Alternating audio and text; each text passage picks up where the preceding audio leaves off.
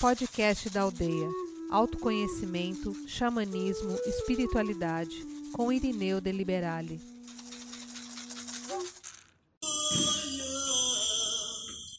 Sentimoia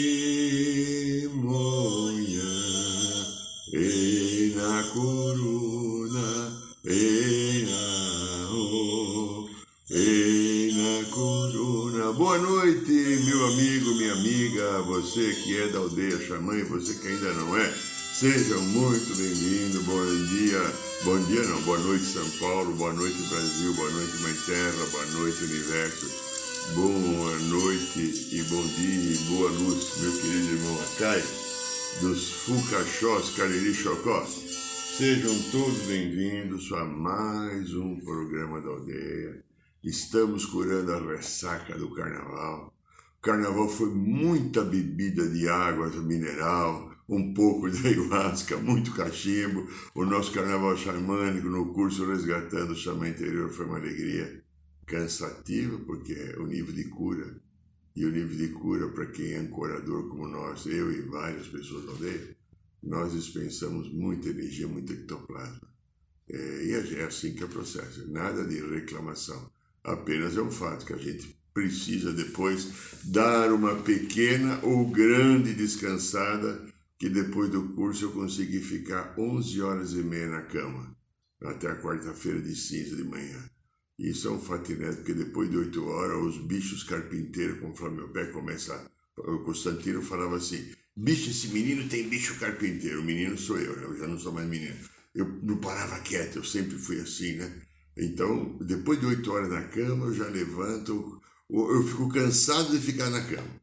Eu consegui ficar 11 horas e meia. Ah, que bacana! Fazia anos, né?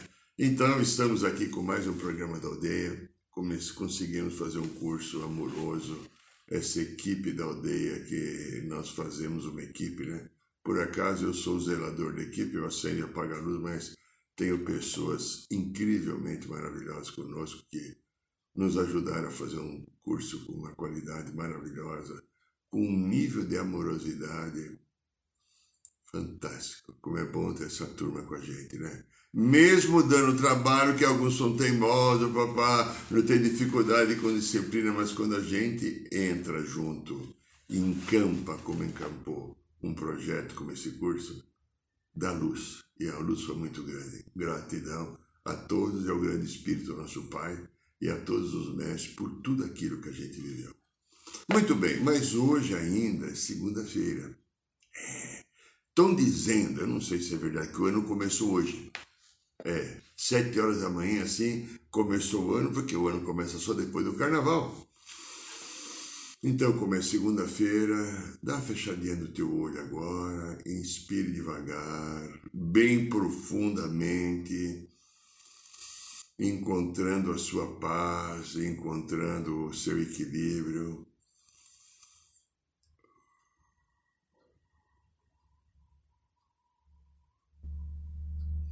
Vai entrando em contato com o seu coração. E a partir do coração nós vamos entrar em contato com as energias do segundo raio, raio dourado, mestre, mestre Confúcio, arcanjo Jofiel e Constância, raio dourado, amor, sabedoria, pedindo a esses seres sagrados que possam dispensar a todos que estão em contato com o programa da aldeia, agora ao vivo, em algum outro momento, pelas redes sociais, o pilar, do Rei Dourado, amor, sabedoria, para que ele traga ao coração de cada um paz, harmonia, centramento e uma percepção de uma vida feliz e amorosa que nós possamos ter ou aprender a desenvolver a ter. Muito bem, eu ainda chamo, chamo Irineu de Liberal, eu não consegui mudar. Eu já não fui mais em cartório para tentar mudar, né? Porque eu queria mudar Irineu de Liberal para Irineu de Liberal. eu tenho um problema, você vê que eu estou tendo problema. Mas tá tudo bem, então vamos lá. E é com isso, com esse Irineu aqui, que eu tenho que tocar minha vida e você, se é Joaquim, Manuel, Maria, quem é que seja, você vai tocar com a tua vida, porque essa foi a nossa escolha. Então não tem nada errado comigo, tem um pouquinho carequinha, tá? Um pouquinho aqui de, né? Uma barriguinha diminuiu um pouquinho, uns 4 quilos, mas ainda não está do jeito que eu quero, né? Tá, mas, né? Mas não tem nada nem com você. Vou, vou imaginar. Eu vou ter que falar uma coisa com todo o respeito. Você é corintiano. Mas você está nessa faixa de privação. Fazer o quê? Ou seja, aquilo que eu sou está correto. Agora eu posso melhorar. Eu posso ser mais gentil, eu posso ser mais amoroso, eu posso ser mais cordato com os desafios que a vida coloca, porque a vida coloca na nossa frente a nossa cura. Ah, vou repetir que eu mesmo não escutei, falar para mim, estou falando para mim, para mim, Irineu, tá? Se você quiser escutar, senão tampa ouvido. A vida coloca na nossa frente a nossa cura. Aquilo que a vida traz é a nossa cura. Os desafios que eu tenho. De repente, a minha mãe é esquisita ou meu pai é esquisito. O meu irmão é chato ou minha irmã é chata. Para mim, na, na, minha visão de personalidade. Porque de repente a minha mãe não é esquisita, nem meu pai, nem meu irmão é chato, nem minha irmã é chata. É a visão que eu tenho porque eu queria que eles fossem iguais a mim do jeito que eu gosto, eu penso. Coisa mais comum. Às vezes aqui no consultório, né? As pessoas, ah, porque precisa ver com o meu marido, a minha esposa, nossa, que fez, tal. Ela falou, deixou de falar, não falou, deixou de não falar. É, viu novela, não viu novela, ligou no BBB, é o Big, Big, eu não vou falar que é tá, Brasil, tá. Ou quis ou não quis, tá, porque te incomodou. Aí para de reclamar do outro e vai olhar para si. Por que está me incomodando o jeito do outro ser? Porque eu quero que o outro seja do meu jeito. E nem você consegue ser, porque eu não consigo ser do meu. Eu tenho um projeto bacana para mim. O projeto que o Irineu tem é maravilhoso, mas eu não encaixo às vezes nele, porque eu não consigo ser maravilhoso. Tem hora que eu estou irritado, tem hora que eu estou com medo, tem hora que eu sou arrogante.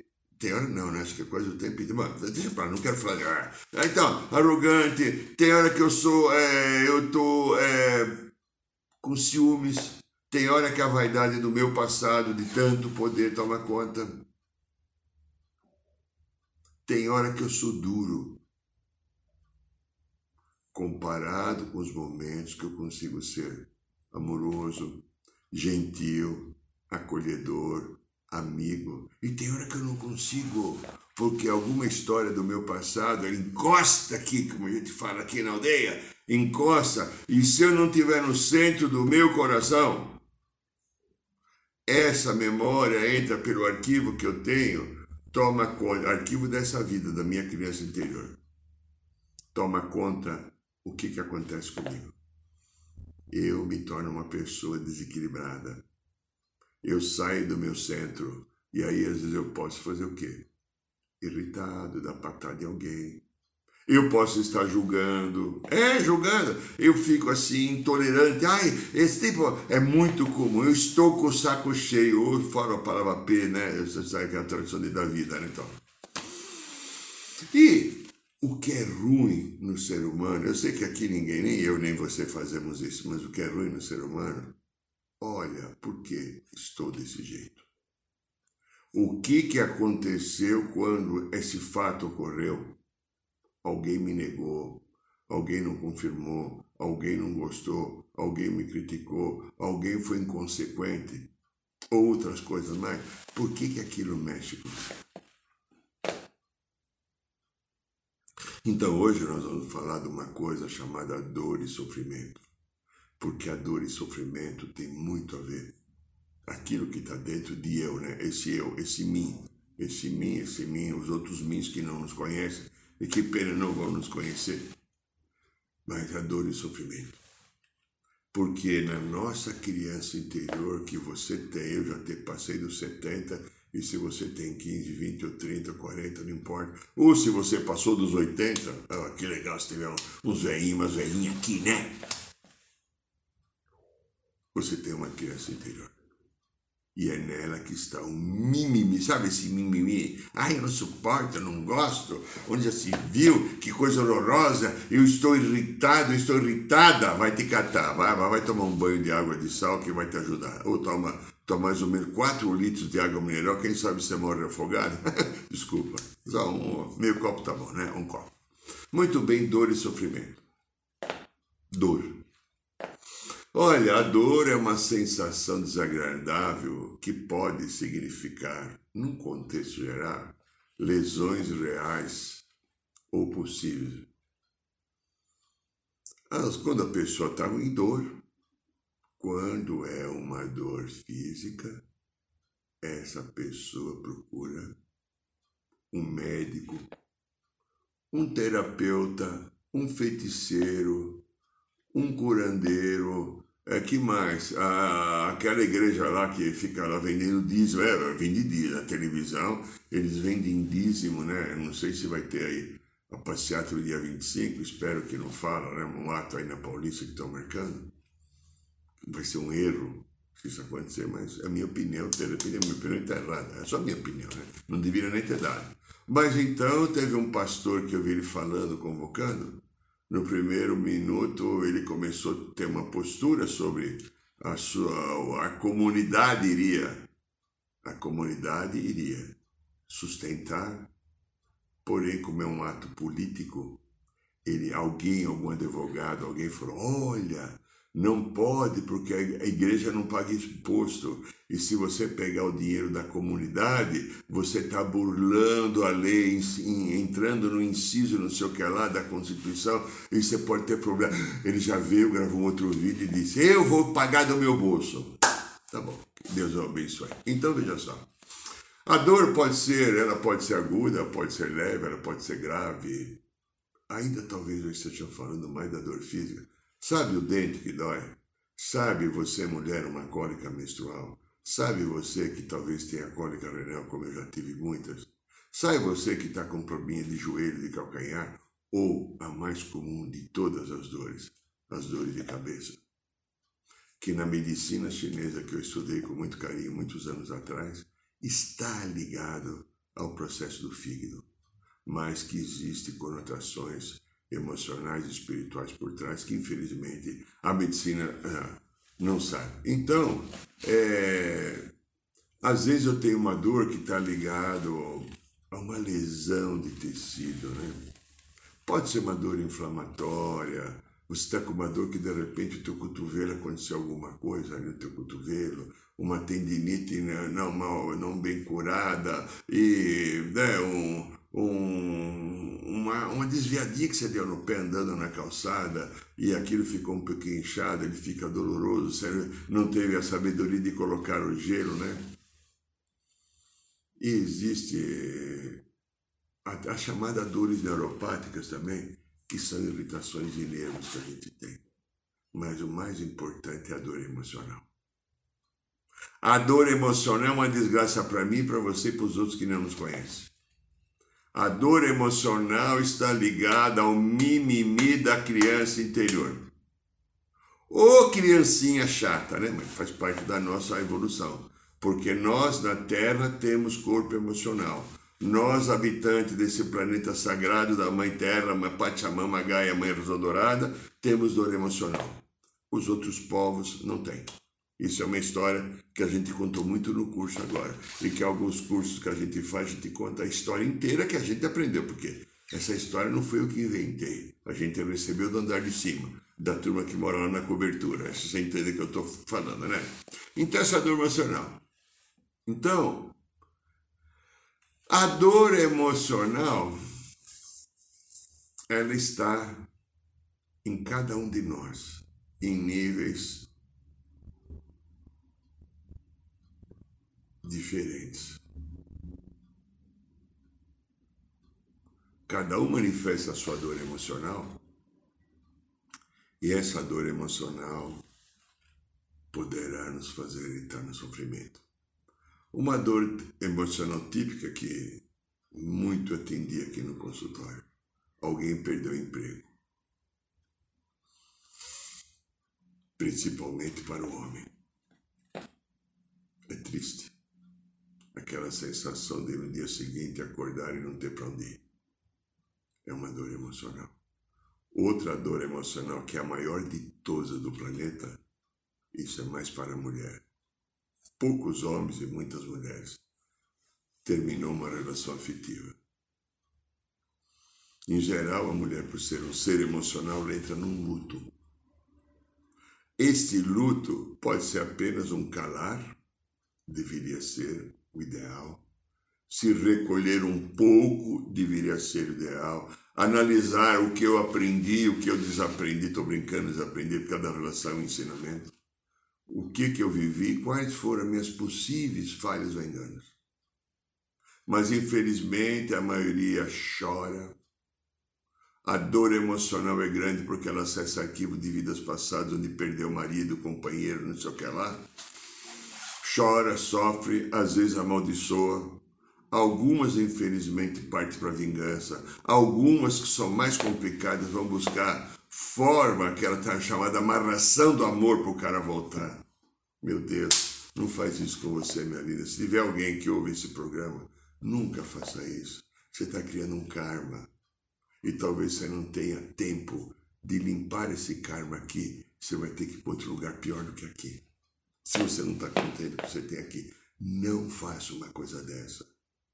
Aceite, mas é difícil, porque a dor emocional que está na criança interior, e aí o que acontece?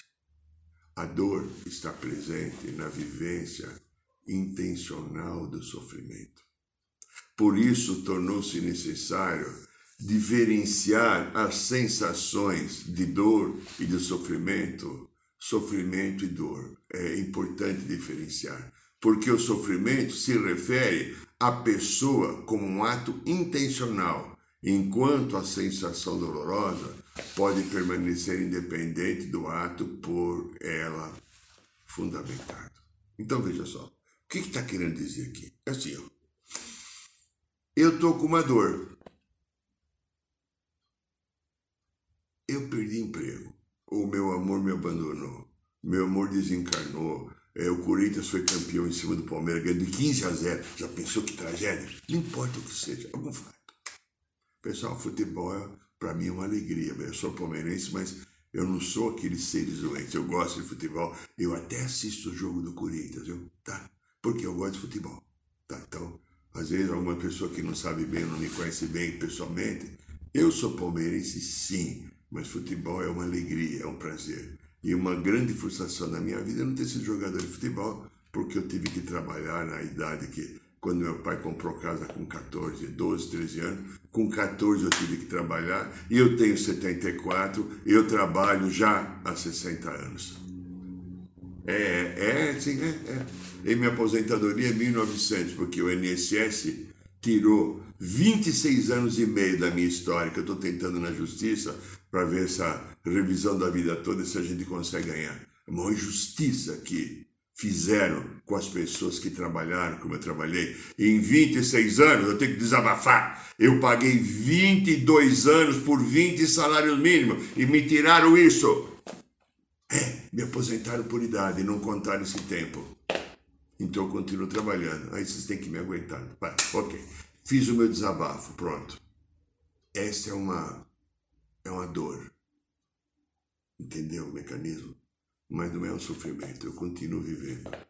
Eu não estou assim, ai meu Deus, o, governo INSS me tirou, eu deveria ter pego na aposentadoria de 5 salário mínimo, 4,5 e me deram um salário mínimo, vírgula 2. Olha o que roubaram de mim, depois de eu contribuir 30 e tantos anos. Uma lei nova, né? Cortaram, né? Então, aquilo que foi antes de 96, se não me engano, só valeu a contribuição mensal que eu fiz já como autônomo. Os 26 anos e meio de publicitários não aceitaram, porque mudou a lei. Eles matam o velho aqui no Brasil, né? De qualquer jeito. Bom, tudo bem. Então, olha. Eu estou com uma dor. Perdi emprego, INSS, o Palmeiras perdeu de 22 a 0 do Corinthians. Não importa, né? O meu bem me deixou, sabe? É, o meu filho me tratou mal. A minha esposa me fez dormir na sala. estou com uma dor. Eu posso olhar para essa dor e enfrentá-la. Ou eu posso transformar essa dor num terrível sofrimento. Então veja só, os termos relacionados à dor podem levar a tristeza, pesar. É. Alguns também podem entrar na raiva, tem pessoas que ficam raivosas, querem morder. É. Mas a raiva pode ser um tipo de sofrimento. A hora que eu encontrar com ele ou com ela, vai ver. A hora que eu pegar na esquina. Eu tive uma paciente que veio aqui alguma vez. Eu preciso contar essa história. Ela veio porque o namorado tinha terminado com ela. Sem brincadeira. Ela chorou em toda a sessão quase um ano. Ela não aceitava. Naquele primeiro momento ela falava, se eu encontrar na minha frente eu passo com o carro em cima várias vezes. E passava devido à raiva. A dor era muito intensa, do abandono e rejeição que ela não sabia lidar. Foi duro. Duro ela viver, demorou quase um ano para começar a aceitar que ele tinha direito de não querer estar com ela. Se caso você é pouco parecida com isso, no caso da mulher, ou alguns homens também, abra mão. Não transforme a dor no sofrimento. Não transforme a dor no sofrimento.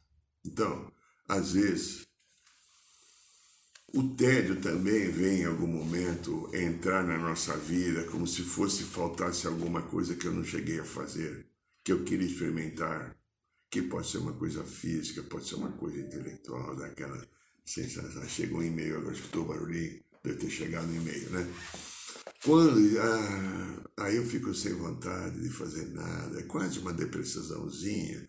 Tá ligado alguma coisa que não respondeu o que queria, porque eu entrei na dor ou no sofrimento, ou mais no sofrimento, porque eu não queria que aquilo acontecesse, e o sofrimento é não aceitar aquilo que a vida traz.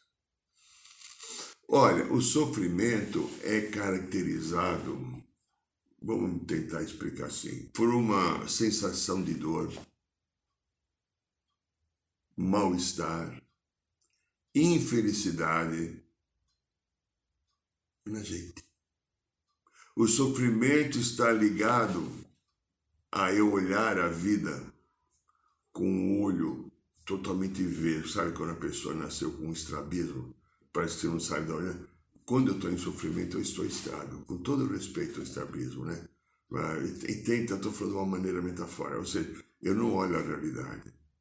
Eu tive no, na, na, quando eu estudava no grupo escolar, eu sou do tempo do grupo escolar, você já não sabe o que é isso, mas eu sei. Eu tinha um coleguinha meu que era estrábico, meu Deus do céu. Que bullying que faziam ele.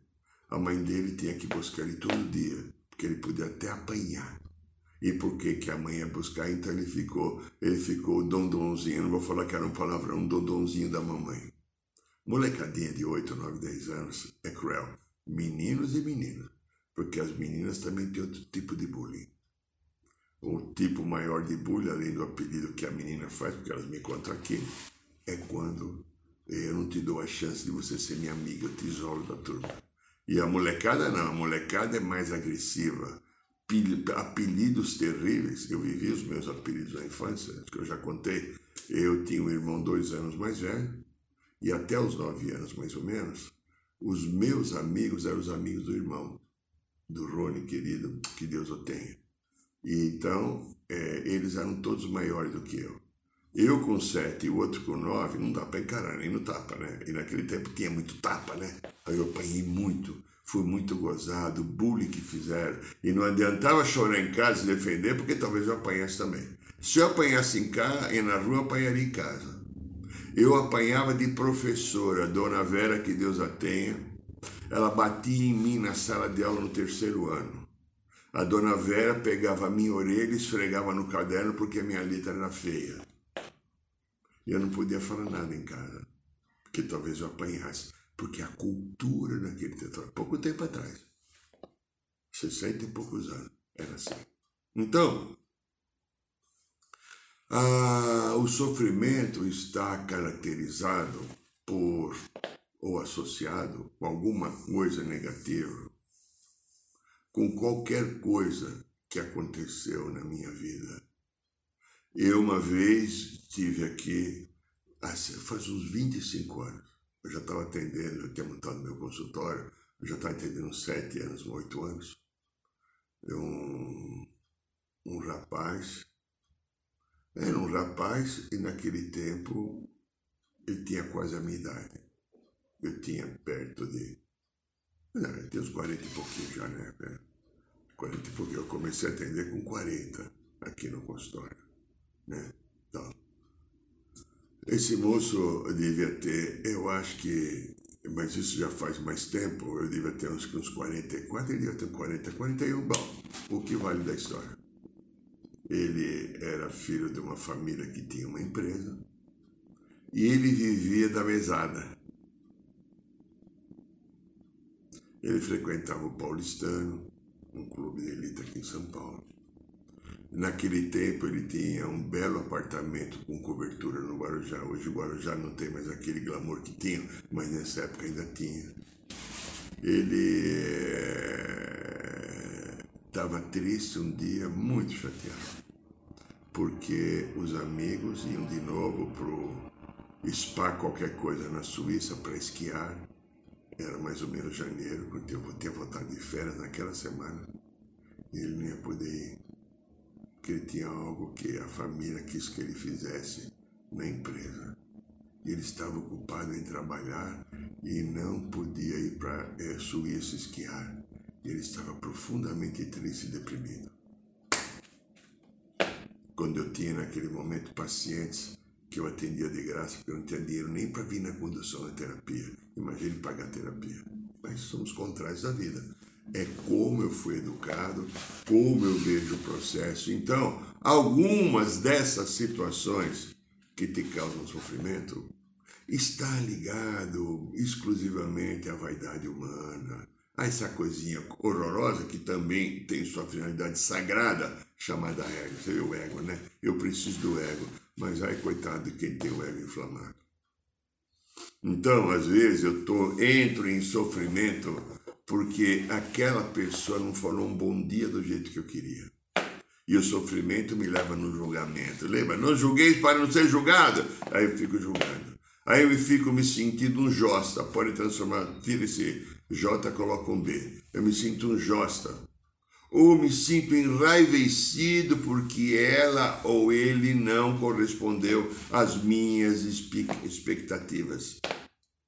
Porque uma grande parte de nós, sociedade, olhamos o mundo com uma perspectiva e uma expectativa de que o outro venha me acolher, me nutrir, me apoiar, me abraçar, dizer que eu sou lindo e maravilhoso, que eu sou gostoso ou gostosa, que eu nunca envelheci, olha a minha pele, nossa, e que eu nunca tive espinha também a gente tem, então, egóico na criança interior, uma expectativa de precisar que o outro venha me nutrir. E eu não paro, infelizmente, que coisa horrível que a gente faz, né? Hoje eu tenho aprendido, hoje eu faço. Hoje eu faço mesmo, eu sou ruim. Faço! Por que, que eu estou assim diante da ação do outro? Por que, que quando o outro não me acolheu, não me abraçou, não, não, não me elogiou, ou me criticou, ou me corintianizou, me palmeirenizou, me bolsonar, bolsonar, bolsonarizou, ou me lulasilvizou? Por que que eu fiquei com uma sensação de desalento, de tristeza, de falta de algo? Eu, acontece isso. Às vezes eu percebo teu expectativa. Quando acontece e vem aquele coisa, eu, ó, eu vou, você não tem que fazer assim, mas eu aprendi, vou fazer assim, ó. O que, que tem aqui dentro que está incomodando? Que aquela pessoa, quando tomou aquela atitude, disparou um gatilho. E eu tenho algo para olhar, para curar, para aceitar, para poder abraçar. Lembra, a gente falou muito no curso, se tem algum dos alunos aqui assistindo, que agora são os queridos xamãs da aldeia que, que a gente falou? Lembra a consciência crítica? Vamos dar uma lembradinha rapidinha. O que, que é a consciência crítica? é um estado de alma, de contato com a alma, que o Mestre Jesus veio aqui trazer para a humanidade. Ele veio aqui apoiado também pela energia de 100 anos antes dos essênios que vieram aqui para ajudar o Mestre a sustentar. E o principal legado de Jesus no planeta não foi o evangelho que ele deixou. Nada contra o evangelho, tem coisas maravilhosas. É, o principal foi ele trazer a presença dele ancorar no planeta a consciência crítica, que a turma luciférica de 360 mil anos atrás, quando houve a queda, o planeta Terra também teve a queda. E o planeta Terra e os seus dirigentes, que a gente tinha um governo universal e único, aderimos a Lúcifer. E a Terra perdeu o comando da luz divina. Não fomos abandonados, mas aqueles contatos para que a Terra começasse a ser um paraíso foram, foi perdido. E o próprio Mestre teve que nascer aqui para dar o exemplo do que é o amor divino incondicional. E ele ancorou. Então, voltando ao que a gente vai falar, falamos muito no, no, no curso. Eu tenho luz, eu tenho sombra. Lembra? Você que é xamã sabe disso. Eu tenho a sombra, que são as dificuldades o medo, a dúvida, a raiva, a inveja, a manipulação, etc. E eu tenho a luz, eu originei da criação. Consciência crística é eu pegar a minha sombra e acolher com a minha luz no meu coração. Segundo o Mestre Jesus, segundo o Mestre Saint Germain, segundo o Mestre El e segundo Jiaoku, o mestre tibetano que foi o primeiro que na década de 30, nas obras de Alice Bailey, começou a falar, porque ele que ajudou Alice Bailey a escrever aquela, aquele conjunto de livros maravilhosos chamado Psicologia Esotérica, 10 volumes, poucos conhecem, infelizmente, né? talvez isso foi boicotado. Ele falava da consciência crística, que é o pegar a minha luz e acolher a minha sombra, trazendo para o coração. Isso então eu tenho. A sombra e a luz. Eu crio um terceiro movimento que toma conta, que é a consciência crítica, que é o equilíbrio entre a luz e a sombra. E segundo os mestres, só no planeta Terra você consegue fazer isso, porque essa é uma experiência de Deus aqui com a gente. Nós viemos aqui viver essa experiência. Por isso que a gente fala o tempo inteiro no trabalho da aldeia, Cacilda. Você deve estar cansado de ouvir você que é xamã. Fique no coração, vira até piada. Volta pro coração. Vai fazer o ritual da ayahuasca? Fica no coração. Vamos fazer uma meditação que pode entrar em, contato. Ah, nesse sábado a gente teve trabalhos, o chamado ritual da egrégora, então nós entramos em contato com acho que foi Xenodarese, foi é, corrente do, dos ciganos, é, foi é, Darese, corrente cigano, o povo das estrelas, os ETs, uh, o Mercer Moriá e a corrente dos faraós. Trabalho que a gente fez no sábado o ritual da egrégora, que só os xamãs da casa podem participar, cada dois meses. Então, o que, que a gente fala? Quando vai entrar, vamos entrar em contato, por exemplo, com a corrente dos faraós. Respira devagar, saia da mente e volta para o coração. Vamos falando isso mais ou menos um minuto, um minuto e meio. Às vezes coloco uma música de fundo e daqui a pouco a pessoa, as pessoas estão em contato. Vamos fazer uma meditação em contato com o eu superior. É a mesma coisa. Tudo está aqui na Terra, em mim, em você e nos outros que não nos conhecem, aprender a ficar no coração. Então eu vou fazer uma pergunta, desculpa desse horário, já são mais ou menos assim, acho que 21 e 35, 36 por aí, né? Eu tenho um relógio, deve ser mais ou menos, eu não sei se o meu relógio está certo. Ali está dando 21 e 36, mas tudo bem. A pergunta pornográfica do dia, dá para fazer quase 10 horas. Por que eu sofro? Eu não entendi. Você falou baixo? Ou você não falou ainda? Olha lá. Por que eu sofro? Enquanto você pensa, eu vou tomar um gole de água porque eu estou com medo de morrer de sede. Por que eu sofro?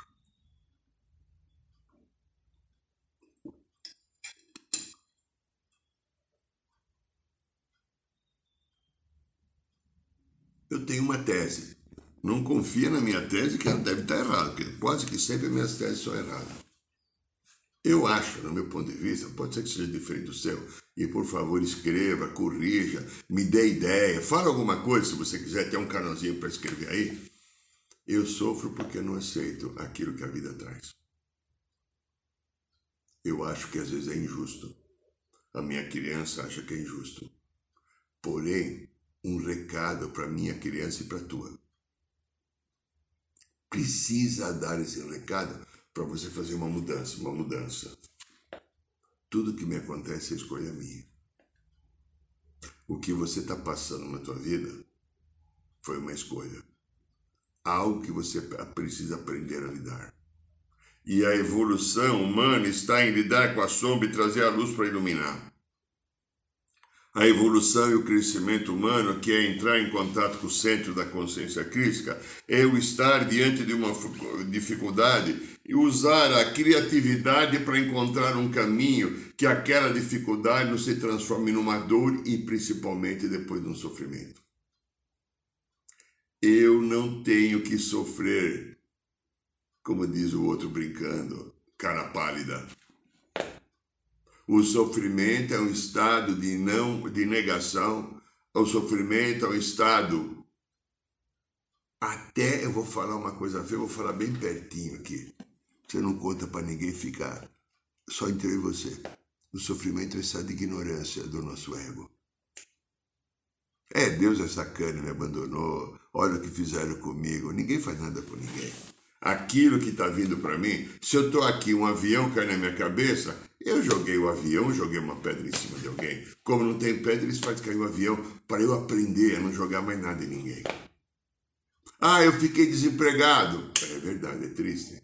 Quantas vezes será que eu negligenciei o emprego? Ou quantas vezes, quando eu tinha poder, eu deixei outros até passar dificuldade pelo meu ego, pela minha vaidade, ou para mostrar que eu tinha poder? Você não sabe a história do passado. Ah, eu, da aldeia, como tantos queridos irmãos lá, alguns já têm mais de 100 rituais ayahuasca. Tem a turma lá bem à esquerda mesmo.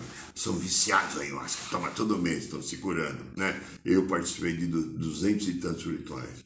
Então, no final, a gente escuta os comentários. Os comentários das pessoas foram aquilo que viveram nas suas viagens sempre está ligado a cair a ficha. Nossa, agora eu entendo porque eu trabalho com esse chefe e ele é ruim para mim. Eu, no momento, era dono de alguma coisa, eu mandei ele embora, fiz ele passar fome, agora ele está me cobrando. Nossa, agora eu entendo porque meu pai é tão difícil comigo. Eu já fui pai ou mãe dele e judiei dele. Daqui é o pé que eu estou batendo. Nossa, eu fui molestado sexualmente na infância. Uma das maiores dores que a gente tem. E eu me vi, às vezes, estuprando crianças de outras vidas. O universo traz de novo a energia para ser reciclada no aprendizado. Não julga, não cobra, não faz nada. Então, a dor e o sofrimento é um momento de aprendizado para a gente finalizar. A dor e o sofrimento é uma chance que eu tenho de estar recuperando e resgatando a minha história. E se eu entendo que aquilo que está passando é necessário um aprendizado, a dor e o sofrimento vão ficar pequenininho. E quando eu aceito o desafio que a minha vida, vida traz, que o ego interpreta como dor e sofrimento, eu estou tendo uma enorme e profunda cura. Esse é o programa da aldeia. Aqui é um tal de Irineu. E ó, o ritual da ayahuasca agora será em março, dia 30 de março. 30 de março, ok? Quinta-feira, se você quiser estar conosco no Bar de Piranga, participar da nossa roda de cura, Seja muito bem-vindo, seja abençoado e venha com alegria e seja até às 8 horas para viver um momento muito feliz, ok? Queridos, queridas, muita gratidão a todos, gratidão quem colaborou e quem esteve fazendo o curso Resgatando o Xamã nesse carnaval passado. Foi uma festa, uma delícia. Boa noite, São Paulo, boa noite, Brasil, boa noite, Mãe Terra, boa noite, Universo. Saiba mais sobre os nossos rituais de ayahuasca, cursos de xamanismo e rodas de cura. Acesse o site www.aldeiarosadourada.org.br.